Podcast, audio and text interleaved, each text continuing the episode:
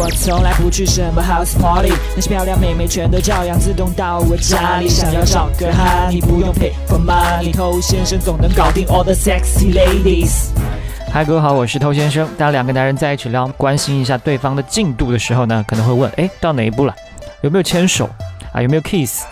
所以很多人都会理所当然的把牵手当做是和妹子肢体接触的第一步，但其实它不是第一步，它是取得的第一个小成功。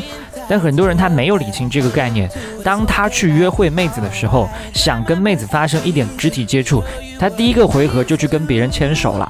所以往往会碰到一种情况，就是去跟妹子牵手，结果发现这个手呢是要用抢的，啊，妹子她就是不给你，抢不到。就算你抢到了，你想去跟妹子来十指交扣握住别人的手，人家也死死的攥住，那这就尴尬了。有过这种反应，接下来的情况都会非常麻烦。所以牵手之前最好是有一些提前的铺垫跟过渡，不要傻傻的直接就去牵。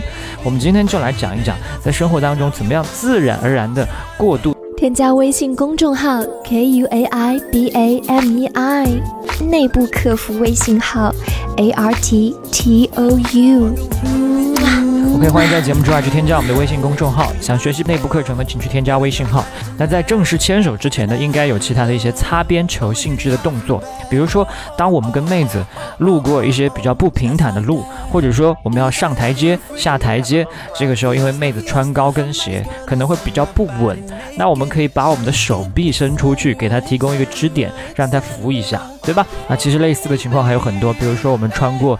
比较热闹的街道，避免我们走散，我也同样把我的手臂伸出来。但注意，我们伸的是手臂啊，不是要把手掌伸给对方。那如果伸手掌的话，又是一个明显的意图去邀请对方来跟你牵手。那如果妹子这个时候她心里没有准备好，她没有来牵这次手的话，你们的关系相当于退了一小步，所以不要去冒这个险。那除此之外，去滑冰的时候，为了保持平衡，可以很自然的把手给对方。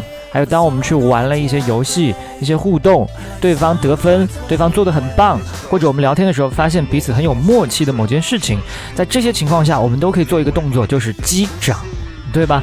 这也是提前让对方的手和我们的手有更多的熟悉和适应。另外，我们在并行的时候，手背和手背可以有意无意的发生触碰。那这种触碰呢，我建议不要太多，因为如果你太多的话，它显得不自然，妹子就会开始提防你是不是马上要牵我的手了。所以碰个一次差不多了，妹子没有因此而跟你控制距离，这就是好的反应。好，那通过刚才教你的这些内容呢，你跟他已经可以有一些擦边球式的接触了。那这个时候我们就去牵手吗？其实还可以再稳一些，再用过渡的方式升高一些。比如说，我们去观察他的手部，你去看他的手部有没有一些内容可以作为话题。比如说，他有戴戒指，比如说他有做美甲，比如说他手部有某些小伤口，他的手掌特别小，他的手指特别长，这些都可以成为你的切入口。你可以把他的手托起来，诶，你的戒指很好看，哇，你的指甲做的好特别，你的手好小啊，哇，你手指好长啊，全是借口是吧？都是为了跟他的手发生更加亲密的接触，那这些都做到的话，你再跟他去牵手，基本上是没有太大问题的。但注意，前期的时候最好不要去大庭广众之下牵手，因为当着大家的面的这种牵手，对于有些女生来说，这就是跟男朋友之间才做的事。但如果她当下只是觉得跟你有暧昧、有亲密，还没有想好要不要跟你交往，你这么做，她可能就不乐意了。他就算乐意，也不会太享受。所以一开始的牵手呢，什么电影院、私密的约会空间，悄悄的拉一拉就 OK 了，没有必要搞得那么高调。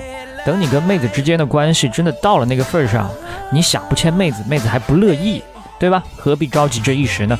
那今天我们就聊这么多了，把节目分享给你身边的单身狗，就是对他最大的温柔。我是偷先生，我们下回见。